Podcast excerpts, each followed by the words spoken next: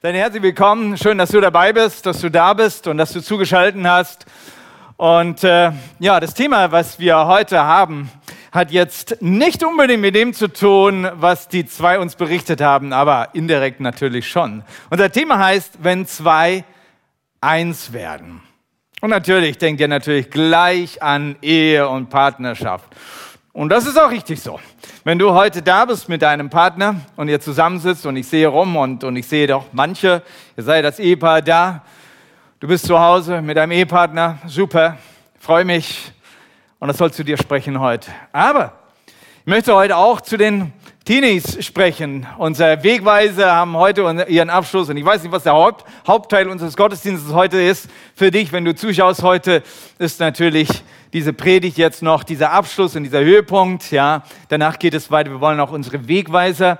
Äh, das sind äh, Teenager. Wir haben drei, die, äh, die heute ihren Abschluss machen von ihrem Kurs, den sie über ein halbes Jahr gehabt haben und Glaubensfundament bekommen haben. Und wir möchten, und ich möchte euch natürlich auch ansprechen mit dieser Predigt. Wenn zwei eins werden, und dazu möchte ich mit euch Matthäus lesen aus Kapitel 18. 19 bis 20, eine sehr bekannte Bibelstelle. Auch das versichere ich euch, sagt Jesus, wenn zwei von euch hier auf der Erde sich einig werden, irgendeine Sache zu erbitten, dann wird sie ihnen von meinem Vater im Himmel gegeben werden. Denn wo zwei oder drei in meinem Namen zusammenkommen, da bin ich in ihrer Mitte. Halleluja. Und ihr drei habt jetzt äh, viele Wochen miteinander verbracht, zu dritt, natürlich mit eurem Lehrer dann zu viert. Nicht? Und äh, seid doch viel näher mit diesem Bibelvers verbunden gewesen, nicht? wenn drei zusammen sind im Namen Jesus und er in eurer Mitte ist. Und da ist Gegenwart Gottes und da können wir Salbung Gottes, Herrlichkeit Gottes, Himmel verspüren. Jesus hat das versprochen für dich und für mich hier auf Erden, dass wir Himmlisches erleben können. Wer ist er, der mit uns sein will? Wer ist er, der in unserer Mitte sein will? Es ist er, es ist Jesus, es ist dein Erlöser. Er ist aber auch das Haupt der Gemeinde. Der sagt, wenn du dich versammelst mit einer anderen Person und ihr seid euch bewusst, dass, dass, dass ihr euch in seinem Namen versammelt. Ihr tut euch zusammen und konzentriert euch auf Jesus und sagt, Jesus, du in unserer Mitte. Ihr betet miteinander oder oder, oder tauscht euch aus über euren Glauben in dieser Zusammenkunft. Und Jesus sagt, ich möchte dann in eurer Mitte sein. Und was ist es, wenn Jesus in deiner Mitte ist? Da ist Herrlichkeit Gottes, da ist Salbung Gottes da. Da, da kann sich etwas tun, da kann sich etwas manifestieren, etwas Himmlisches. Halleluja. Wenn du zusammen bist mit einer anderen Person und ihr zwei seid euch einig über den Namen Jesus Christus, kann alles Mögliche passieren. Wunder Gottes, Unmögliches kann möglich werden. Denn er ist der Gott des Übernatürlichen. Und er möchte, dass das Übernatürliche Teil deines Lebens wird. Wie kann das Übernatürliche Teil deines Lebens sein? Hier ist der Bibelvers dafür. Wenn zwei eins werden, um was sie bitten, ich will es tun. Er, der Gott, der sagt, mir ist nichts unmöglich. Er wird es tun, wenn ihr Dinge betet. Wir können noch nicht mal alles uns erdenken und erbeten, was alles möglich ist im Himmel. Aber er hat in uns schon diese Kraft gelegt, wenn wir es nur schaffen, zu zweit eins zu werden, uns zu verbinden im Geiste. Das ist das höchste Gut, was du hast. Das ist das höchste, das du je erreichen kannst. Zu zweit eins zu werden im Geist, im Namen Jesus und miteinander zu beten. Da ist explosive Kraft, das ist Dynamit dahinter. Da werden wir später noch drauf eingehen. Gott schafft den Menschen nicht zum Alleinsein. Das ist das Erste, was ich daraus ziehen möchte. Aus 1. Mose 2, Vers 18, ihr kennt es ja gut. Wenn Gott sagt, dann sagte Jahwe, Gott, ist es nicht gut, dass der Mensch so allein ist. Ich will ihm eine Hilfe machen, die ihm genau entspricht. Und darfst du einen Bibelvers ranschmeißen, wenn das geht, aus 1. Mose 2, Vers 8. Euch sehr bekannt. Ja, ihr wisst, natürlich redet er dann, dass er die Frau, dass er Eva geschaffen hat für den Arbeit. Ich möchte das ein bisschen weiterspannen. Gott möchte nicht, dass der Mensch allein ist. Bedeutet nicht unbedingt, Gott möchte, dass jeder Mensch verheiratet ist. Auch Jesus war nicht verheiratet. Paulus war nicht verheiratet. Und du kannst vielleicht viele, viele andere anreihen. Und Paulus redet davon. Es gibt sogar eine gewisse Gabe dafür. Gabe zum Heiraten, Gabe, Gabe zum Ledigbleiben. Aber Gott möchte trotzdem nicht, dass ein Mensch alleine ist. Gott möchte, Gott hat den Menschen so geschaffen, dass er, dass er Gemeinschaft suchend ist. Das Erste, was uns natürlich begegnet, ist die Partnerschaft von Mann und Frau. Und da haben wir genug Beispiele. Wir sehen in Abraham, Abraham wurde gerufen von Gott, eine ganz besondere Berufung. Er verlässt seine Familie. Gott möchte ihn ein neues Land führen, viele Verheißungen gegeben. Und sehr schnell er, erkennt der Abraham, hey, ich habe eine Frau und die heißt Sarah und ich bin mit dieser Frau zusammen. Er hat zwar keinen Sohn, aber er hat eine Frau. Und er merkte, er muss sich da viel mehr konzentrieren auf diese Gemeinschaft. Und, und Gott betont es auch noch einmal, hey, die Verheißungen, den Segen, den ich in dich hineingelegt habe, für dich und deine Frau auch sie ist das Erbe diesen, äh, ist eine Erbin dieses Segens. Erkenne wieder dich als Partnerschaft in, in, in zusammen, dass Gott beiden von euch ein Erbe hineingelegt hat und ihr euch miteinander äh, stärken könnt. Priscilla und Aquila aus dem Neuen Testament, andere Namen, die euch vielleicht einfallen, ja, als Ehepaar, die gemeinsam unterwegs sind mit Gott im Reiche Gottes und so weiter. Ich liebe es, so Ehepaare im, in der Bibel auch zu finden, die dann auch miteinander unterwegs waren. Vielleicht finden wir doch nicht ganz so viele Namen, aber könnt ihr euch das merken, Priscilla und Aquila? Okay? Müsst ihr euch unbedingt merken. In Markus Kapitel 10, Vers 6 bis 8 geht Jesus nochmal darauf ein, auf dieses Urprinzip, das wir im ersten Mose lesen. Aber Gott hat den Menschen von Anfang an als Mann und Frau geschaffen.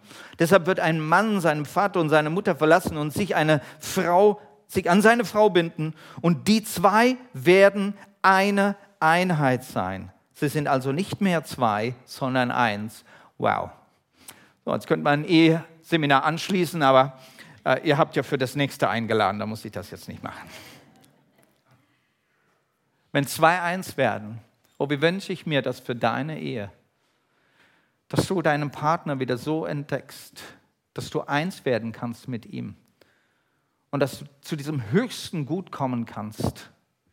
Wisst ihr, so diese ganzen Regelungen, diese, dieses, dieses Miteinander, dieses äh, soziale und gesellschaftliche, dieses, dieser Umgang miteinander, dieses Miteinander wohnen, miteinander reden, kommunizieren, sich Zeit füreinander geben, die Liebessprache füreinander zu reden, ja, das ist, das ist, das ist auf einem gewissen Level und du kannst dein Level der Gemeinschaften, der Einheit aufbauen, indem du dich auf diesen Gebieten miteinander triffst und segnest und ergänzt und so weiter, ja.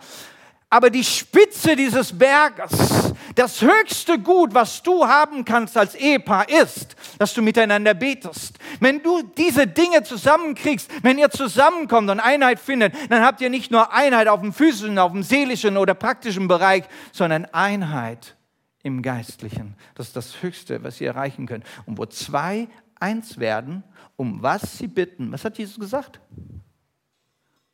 Wo zwei eins werden, um was sie bitten, Oh, habt ihr es vergessen? Wir kommen später dazu. Aber es gibt auch eine andere Zweierschaften in der Bibel, nicht nur in der Bibel, sondern wir erleben sie ja. Bruderschaft. Fallen euch irgendwelche Brüder ein in der Bibel, biblische Namen, Brüder, die miteinander gearbeitet haben oder miteinander ihre Namen äh, genannt sind als ein Miteinander? Dankeschön sind auch die ersten auf meiner Liste. Der Mose, der ja so einen riesen Auftrag bekommen hat, das Volk Israel aus Ägypten zu führen und sich dann aber nicht ganz genug ausgerüstet gefühlt hat, obwohl Gott gesagt hat, ich bin bei dir, also dir fehlt an nichts. Aber er hat doch irgendwo einen Mangel verspürt an seiner Eloquenz, an seiner, an seiner Sprach, äh, äh, naja, obwohl er in, am Palast gebildet war. Ich meine, er war, er war wahrscheinlich mehr gebildet als irgendein anderer Israelit überhaupt. Und trotzdem, diese Sprachgewandtheit hat ihm gefehlt. Und er war sein Bruder Aaron, der diese Ausbildung nie hatte, die ein, Aaron, der, die ein Moses gehabt hat. Und sagt, gut, nimm den Aaron, er, er ist sprachgewandt. Und plötzlich zwei Brüder treffen sich wieder nach 40 Jahren oder, ja, waren es 40? Mehr, 80 Jahren eigentlich ne, treffen sich die zwei Brüder und werden zu einem super Team und leiten das Volk Israel. Ja, du kannst auch mit deinem Bruder. Ich erinnere mich an meinen Bruder, der mir wirklich eine Unterstützung war. Und das ging schon sehr früh los, ja. Ähm, ganz peinlich natürlich, als ich als Siebenjähriger dann ne, äh, über die Straße vor der Schule gerannt bin und der Bus gerade kam. Als ich noch heil auf der anderen Seite ankam, ne, da war der Hausmeister, der das gesehen hat. Nun ja, zu diesen Zeiten, der hat mal eine kräftig hinten draufgeschlagen, dass ich das ja nie mal wieder mache. Und mir ist natürlich dann alles in die Hose gegangen, ne, sehr peinlich dann. Und dann war es mein Bruder, der mich nach Hause gelaufen hat. Und es war immer wieder mein Bruder, weil ich dieser, dieser, dieser eher risikoreiche, ne, alles Mögliche angestellt habe. Und mein älterer Bruder, der Daniel, der dann dabei war. Aber er hat es auch geschätzt, dass ich, dass ich einfach, ja, einiges mache. Er war der Erste, der mein Ticket bezahlt hat für meine erste Reise nach Indien. Er stand immer bei mir und er steht bis heute noch bei mir, mein Bruder Daniel. Ich freue mich, dass ich so einen Bruder habe. Es gibt Zweierschaften unter Brüdern. Es gibt Zweierschaften unter Schwestern. Kennt ihr so ein Schwesterpaar in der Bibel?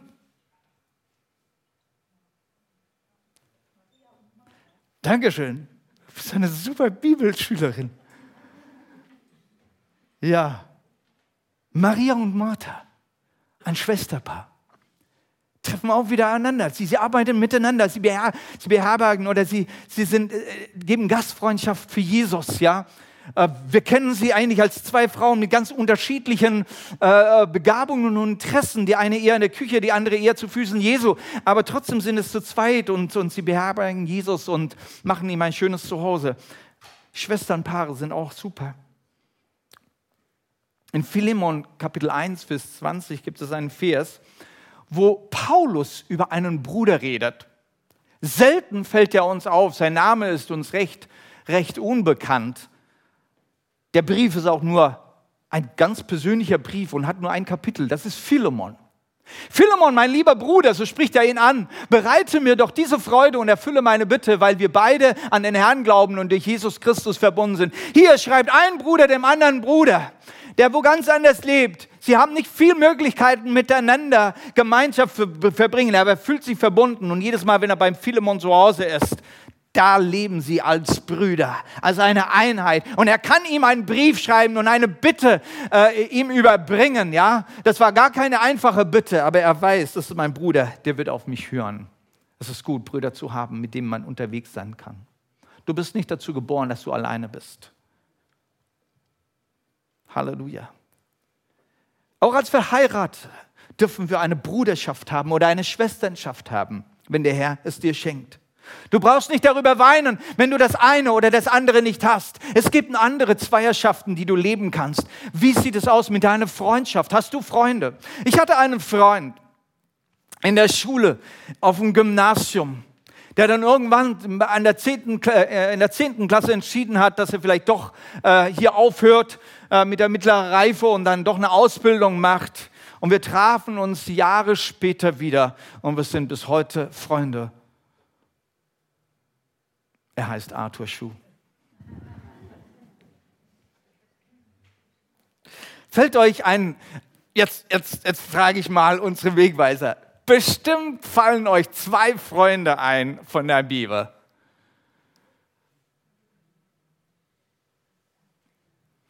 Zwei Freunde von der Bibel. Dankeschön. Ich weiß nicht, wann du den Wegweisekurs gemacht hast, aber naja, ist, ist okay, zählt. David und Jonathan. Jetzt kommt es wieder, ne? David und Jonathan. Ähm, und wie hat der David geweint, als der Jonathan fiel? David, er hat wirklich an seinen Freund gehangen. Sein Freund war ihm Ermutigung. Anfangs lernen wir sie kennen, wie der Jonathan den David so anhimmelt und der Jonathan unheimlich inspiriert ist durch diesen charismatischen David. Später ist es der David, der von dieser Freundschaft profitiert und von diesem Jonathan, von seinem Freund aufgebaut wird, als er in Not ist. Ihr könnt euch vorstellen, wie David geweint hat, als Jonathan im Krieg fiel. Andere Freunde, die miteinander unterwegs sind, Petrus und Johannes könnte ich als Freunde bezeichnen. Sie sind Apostel, als Apostel, sie sind auch Brüder. Aber es sieht so aus, wie, wie sie auch Freunde sind. Sie haben ja schon als Fischer zusammengearbeitet, dann als Jünger Jesu, dann äh, unterwegs als Apostel. Und wir, Sorry. So sollte man nicht trinken.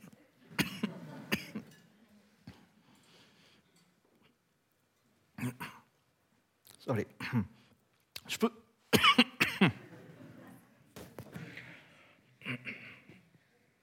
Sprüche 17, Vers 17. Ein Freund steht immer zu dir, wie ein Bruder ist er dir in Not. Ich wünsche dir eine Freundschaft. Ich bin eigentlich so ein Typ, der tendiert, Dinge alleine zu machen. Ich breche nach vorne, ich habe Ideen und will dann gar nicht so gerne auf, auf jemanden warten. Ich hatte äh, auch einen anderen Freund äh, in meiner Schulzeit. Äh, wir sind zusammen dem Fahrrad dann immer unsere sieben, acht Kilometer in der Schule gefahren, hier nach Pforzheim. Aber er wohnte im Nachbarort und äh, ich hatte einfach nicht die Geduld zu warten, bis er von seinem Ort bei mir angekommen war und wir dann gemeinsam weitergefahren sind. Ich hatte einfach nicht diese Geduld. Ich weiß, es gibt andere Freunde, die kriegen das super gut hin, aber ich kriegte das nicht. Ich konnte auf ihn nicht warten. Ich bin dann einfach losgefahren. Irgendwann haben wir aufgegeben. Das klappt nicht miteinander. Na, schade. Und, und irgendwann zeigte mir der Herr, dass da ein Mangel bei mir ist. Na, dass ich meine Sache dann lieber doch alleine machen will. Das passiert mir auch bis heute immer wieder. Und immer wieder tut der Herr mich erinnern, hey, geh nicht alleine. Ich habe dir nicht dazu geschaffen, dass du alleine gehst. Ich war auf der Bibelschule gewesen in England und äh, da war dieser Inder namens David. Und Gott hat mir ganz klar gesagt, mach ihn zu deinem Freund. Nicht, weil ich unbedingt diesen Freund brauche, dachte ich mir, sondern weil er meine Freundschaft braucht. Und das war mir klar, er braucht meine Freundschaft. Er ist da aus Indien, ganz alleine da. Nun ja, und es war auch gar nicht so einfach. Also mir fiel es nicht einfach, ihm ein Freund zu sein. Und vor allen Dingen, er hatte so manche Eigenschaften, die äh, mir nicht ganz so gelegen waren. Und dann trotzdem Freund zu sein, was es heißt, sich einem Freund hinzugeben, auch mitzugehen, wenn er mal das eine oder andere verbockt hat. Und dann als Freund daneben zu stehen, mitzustehen, ihn zu verteidigen oder, oder ihm wieder auf die Spur zu bringen. Und da hat mich der Herr etwas gelehrt, das ist ganz, ganz Wichtiges. Freund zu sein, auch das ist nicht immer gerade das Einfache. Auch als Ehepartner miteinander zu sein, nein, das geht eben nicht immer so alles gut. Und hast ja, habt ihr zwei noch ziemlich im Anfang eurer Ehe, nicht? aber begriffen, genau. Ja, es ist gut, wenn man immer wieder daran arbeitet, an dieser Zweierschaft. Es gibt eine Zweierschaft, die uns in der Bibel vorgestellt wird die sich durchzieht und die jeder von uns immer wieder in den Mund nimmt. Wie heißt diese Zweierschaft? Zu wem beten wir? Zum Vater und zum Sohn. Es gibt eine Zweierschaft, die heißt Vater-Sohn oder Mutter-Tochter. Oder vielleicht Mutter, Sohn und Vater, Tochter. Und Gott selbst stellt uns diese Zweierschaft vor als etwas Powervolles, als etwas Kraftvolles, Dynamisches. Ich wünsche dir, dass du mit deinem Sohn, mit deiner Tochter so unterwegs sein kannst. Oder du mit deinem Vater, mit deiner Mutter so unterwegs sein kannst dass ihr zwei ein Team seid und miteinander etwas bewirken. Fällt euch ein, ein Vater-Sohn-Team in der Bibel, die miteinander Krieg geführt haben.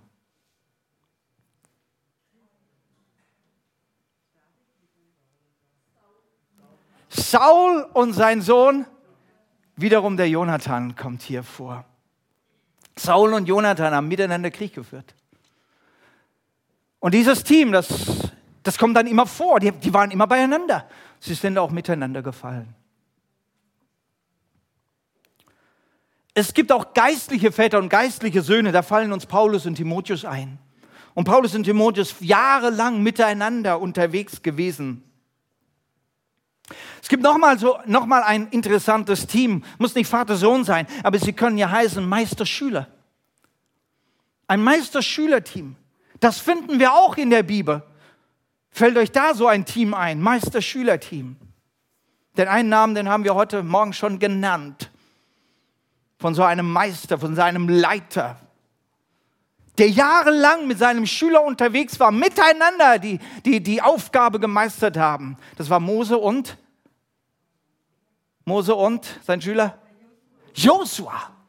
Josua war jahrelang mit dabei und diese Kämpfe gekämpft und mit Mose zusammen dieses Volk ins verheißene Land geführt und später dann hat Josua die Führung übernommen. Auch dieses Team gibt es.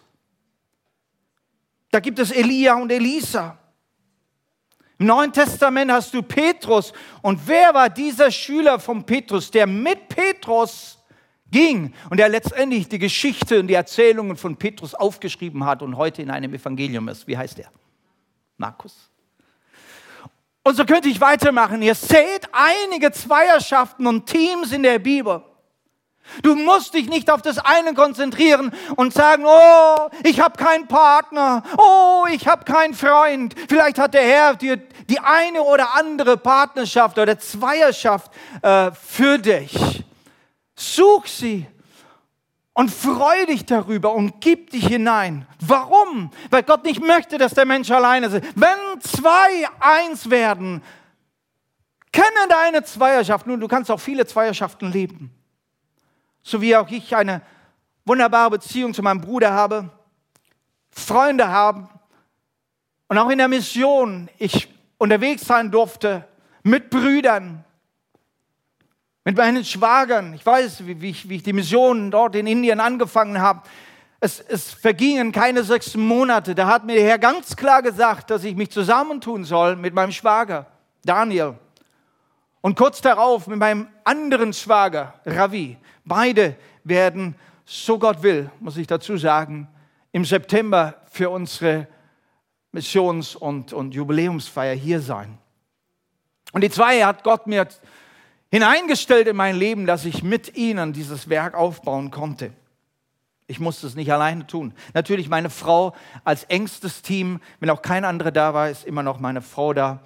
Aber ihr seht, man kann mehrere Zweierschaften leben. Auf jeden Fall ganz wichtig, dass du nicht alleine unterwegs bist. Was ist das Geheimnis in so einer Zweierschaft? Das Erste, was ich sehe, ist die gegenseitige Hilfe. Und so haben wir es ja gelesen. Nicht? Es ist nicht gut, dass der Mensch alleine ist und, und Gott hat sich entschieden, dir ein, eine, eine Hilfe. Wir sind uns eine gegenseitige Hilfe. Der Mensch ist für die Gemeinschaft gemacht, um sich gegenseitig zu helfen. Aber bitte nicht einseitig. Bitte nicht einseitig. Der andere ist für mich die Hilfe. Ich bin ja der, der alles kann, ne? wie, wie, du schon gesagt hast. Und du merkst dann, ey, Moment mal, ne, das stimmt nicht ganz. Nein, wir, wir helfen uns gegenseitig. Denn jeder von uns hat Schwächen. Und jeder hat auch mal schwache Zeiten oder schwierige Zeiten. Und wir brauchen den anderen. Wir sind uns eine Hilfe. Auch wenn es nur eine moralische Hilfe ist. Auch das ist wichtig. Selbst wenn es nur die Gegenwart des anderen ist jeder von euch, der ganz alleine wohnt, er weiß es, was es bedeutet, wenn du in eine Wohnung reinkommst und es ist keine andere Seele da und du weißt den Unterschied, wenn eine Seele da ist. Meine Mutter ist Demenz, Hochdemenz mittlerweile. Sie sagt kein Wort den ganzen Tag. Wenn ich in die Wohnung komme und ich sehe sie nicht, habe ich ein Problem.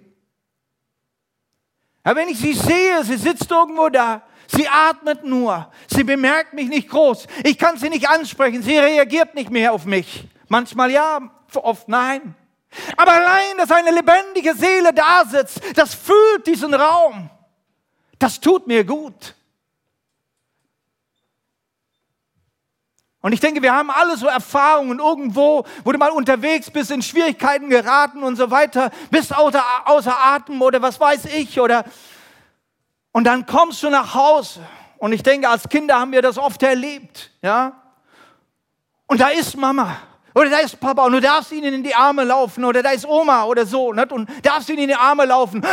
Oh, endlich, endlich angekommen. Und ich weiß, wie schrecklich es ist für Kinder, wenn sie nach Hause kommen. Sie haben zwar den Schlüssel, aber es ist keiner da zu Hause. Ich meine, viele Tage geht es gut, aber es gibt ja so manche Tage, wo das Kind auch Schreckliches erlebt hat und kommt nach Hause und keiner ist da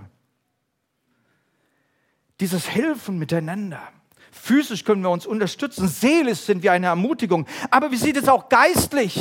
Auch geistlich sollen wir uns einander helfen. Da ist das Gebet da. Und da möchte ich zu dir sprechen. Du, als jemand, der Jesus kennengelernt hat, du kannst beten. Du kannst beten für den anderen. Und fang an zu beten für den anderen, für dein Teampartner, für deinen Lebenspartner, für deinen Freund, für deinen Bruder. Fang doch da an, für den anderen zu beten. Und noch schöner, wenn du das auch vor ihm tun kannst. Dass er dein Herz hört. Denn wenn du betest, da ist, das ist etwas Geistliches, das spricht dein Herz, das spricht nicht nur dein Kopf und deine Gedanken, da ist was Geistliches, da, da, da atmet der Geist Gottes durch dich. Das ist tiefer, das ist dein Herz, das da spricht. Das ist Power, das ist geistliche, geistlich eins werden, geistlich sich einander zu unterstützen. Ein anderes Geheimnis ist einfach das Ergänzen. Jeder hat ja andere Gaben. Wir haben Schwäler, äh, Schwächen und Fehler und so weiter. Und das ist nämlich genau unser Problem, warum nämlich Trennung so schnell kommt in unsere Zweierschaften, weil wir die Schwachheiten sehen. Nein, die Schwachheiten sind nicht dazu da, dass wir sie, ähm, dass wir sie, ähm, wie sagt man, ähm, ans Licht bringen, sondern die, die, die Stärken, die Starken sollen die Schwachen abdecken mit ihrer Stärke, wie es in Römer 15, Vers 1 heißt. Wir, die Starken, haben die Pflicht, die Schwächen der Schwachen zu tragen, anstatt selbstgefällig nur an uns zu denken. Also hör auf, dem anderen zu sagen, du, das ist falsch bei dir und jenes und das kannst du nicht und so weiter und das sind deine Schwächen. Fang du an, mit deinen Fähigkeiten und Gaben, deinen Ideen den anderen zu ergänzen. Manche von euch wissen, wie Stahl und Beton miteinander arbeiten und es gibt ein Stahlbeton. Das brauchen wir im Bau, überall wird es eingesetzt. Das macht unsere Häuser stabil. Unheimlich viel kann man dadurch erreichen an Elastizität und Spannung und, und, und was, was alles an Gewicht zu tragen ist. Beton alleine tut es nicht. Stahl alleine tut es nicht, aber Stahl und Beton zusammen. Zwei ganz verschiedene Elemente. Und so möchte Gott dich zusammenbringen mit einem Partner. Ganz verschiedene Elemente. Aber er bringt eure Stärken äh, mit zusammen und die Schwächen des anderen werden durch deine Stärken abgedeckt. Ihr kennt das Tandem, ich habe mal darüber gepredigt, könnt ihr nochmal nachgoogeln, im 2019, ja, die Stärke im Tandem heißt das. Auf einem Tandem sitzen zwei Leute, die miteinander radeln. Es gibt nur einen Lenker und zwei Räder. Beide trappeln miteinander. Nur einer natürlich äh, leitet das vorne. Was passiert? Beide Stärken äh, oder beide Kräfte werden zusammen addiert. Ja, auch wenn, wenn der eine nur ganz schwach ist, kann er trotzdem mitradeln und seine kleine Stärke wird addiert zu der großen Stärke. Wenn beide auf zwei verschiedenen Fahrrädern sitzen, da gibt es kein Addieren. Da muss der Starke immer Rücksicht nehmen auf den anderen. Nun, Rücksicht nehmen ist auch eine gute Sache. Aber warum nicht die, die, die, die Stärken der Einzelnen addieren? Ja, so sollen Stärke und Schwache miteinander, wie in einem Tandem, miteinander kooperieren. Sprüche 27, Vers 17.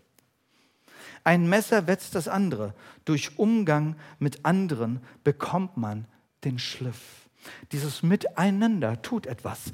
Gegenseitiges Dienen ist das dritte Geheimnis. Wir können uns einander schärfen. Man dient sich einander. Schon allein der Austausch ist so wichtig. Aber das sind auch Bedürfnisse. Jeder hat Bedürfnisse und der eine erfüllt die Bedürfnisse, Bedürfnisse des anderen. Und oft sind die Bedürfnisse sehr ähnlich. Und da können wir uns einander dienen. Wir können auch unsere Aufgaben verteilen, ne, dass du nicht alleine alles meistern musst. Es gibt so manche Dinge, da hat man eben sein Interesse oder da hat man die Zeit dazu. Und der andere hat seine Interessen woanders. Lasst uns das einfach zusammentun. Und wie sieht es aus mit der Korrektur? Auch darin dürfen wir uns dienen. Ich bin sehr froh, dass ich eine Frau habe, die in mein Leben hineinspricht. Ich danke auch dem Vater, äh, dem, dem, dem Vater im Himmel für einen geistlichen Vater, wie zum Beispiel Edmund, der in mein Leben. Du brauchst Menschen, die in dein Leben hineinsprechen können. Nun, das muss auch nicht jeder können, aber eine Zweierschaft ist dazu da, dass jemand dir hilft. Wenn mein Hemd ein bisschen falsch geknöpft ist, wenn die Haare nicht richtig liegen, wenn das Hemd nicht zur Hose passt und so weiter, dann freue ich mich, dass jemand da ist, der mich korrigiert, der mich kritisiert. Wenn ich falsche Worte sage in der Predigt, dann ist es meine Frau, die mich dann im Auto auf der Heimfahrt ermahnt. Das hättest du nicht so sagen sollen. Kritik ist nicht immer einfach zu nehmen, aber es kommt darauf an, wer die Kritik gibt. Hab eine gute Zweierschaft mit jemand und erlaube ihm, in dein Leben zu reden. Tja, die Zweierschaft ist sehr umkämpft, jawohl. Das ist eine riesen Herausforderung. Besonders wenn der andere nicht so ist wie ich. Und das wird von unserer Welt richtig reingehauen. Ja, du musst doch nicht mit dem unterwegs sein. Du musst doch nicht mit ihm zusammenbleiben. Du kannst doch deinen eigenen Interessen nachgehen. Such dir jemanden, der so ist wie du. Wisst ihr, was die falsche Lösung ist? Das ist Sprüche 18, Vers 1. Wer sich absondert, geht nur seinen Gelüsten nach. Gegen jede Einsicht wehrt er sich. Denkt mal drüber nach, über diesen Bibelvers. Das ist die falsche Lösung. Das ist die Lösung, die uns oft äh, wird von der Welt um uns herum. Streit und Trennung sind das Ergebnis von eigenen Gelüsten oder Überheblichkeit oder ständiges Nörgeln am anderen. Stück für Stück, Tropfen für Tropfen, aber irgendwann bricht das Ganze. Was ist die richtige Lösung? Und das interessiert uns. Was ist die richtige Lösung? Dass du deine Zweierschaft, deine Freundschaft, deine Schwestern oder Bruderschaft oder deine Ehe, dass du sie erhalten kannst und zu deiner Stärke machst.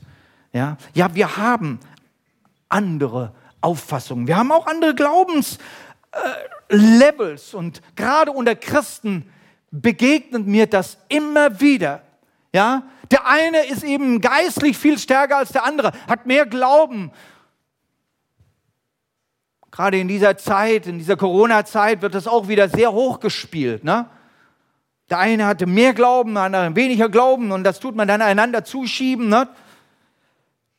Römer 14, Vers 1. Nehmt den, der im Glauben schwach ist, vorbehaltlos an und streitet nicht über seine Ansichten mit ihm.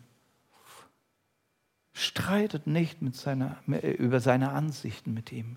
Im Glauben können wir uns einander helfen, aber bitte nicht über diese Fragen streiten miteinander. Austausch ist gut, aber Streit ist schlecht. Da gibt es auch diese Gewissensfrage, ganz wichtig. Paulus redet sehr viel über diese Gewissensfrage. Wir sollen Rücksicht nehmen auf das Gewissen. Na, die ganze Sache mit der Impfung heute, ich würde sie in diese Kategorie von Gewissen hineintun. Jetzt, nach deinem Gewissen lässt du dich impfen oder nicht impfen. Es steht mir und keinem anderen zu, dass wir da, ah, wie kannst du? Hast du da keinen Glauben? Nein, es ist eine Gewissenssache und die lassen wir stehen und wir haben einfach eine Rücksicht auf den anderen, dass er eine Gewissensentscheidung getroffen hat und damit gut. Wir dürfen auch auf den Erkenntnisstand des anderen eingehen. Wir haben nicht alle die gleiche Erkenntnis. Aber nimm das einfach an, dass der andere irgendwo in seiner Erkenntnis noch nicht so ist wie du. Alle, die in die Schule gehen, wissen das. Ne? Ein Achtklässler weiß eben nicht so viel wie ein Zehntklässler. Und ein Zehntklässler kann noch kein Abitur schreiben. Wir segnen alle die, die Abitur schreiben werden jetzt. Das wird jetzt losgehen, diesen Monat für euch. Wir segnen euch im Namen Jesus, dass ihr wirklich da die Weisheit Gottes habt und dass ihr geleitet werdet und dass ihr auch in diesen Umständen gute Noten schreiben könnt. Ja. Aber lasst uns darauf eingehen. Ja, es haben nicht alle den gleichen Erkenntnisstand. Und wir dürfen es lernen, eine Zweierschaft zu haben, auch wenn der andere nicht die Erkenntnis hat wie ich. Aber wir können uns ja einander bereichern. Das wäre doch das Bessere. Das Geheimnis ist, dass wir das Gemeinsame suchen und nicht die Unterschiede. Philippa 2, Vers 2.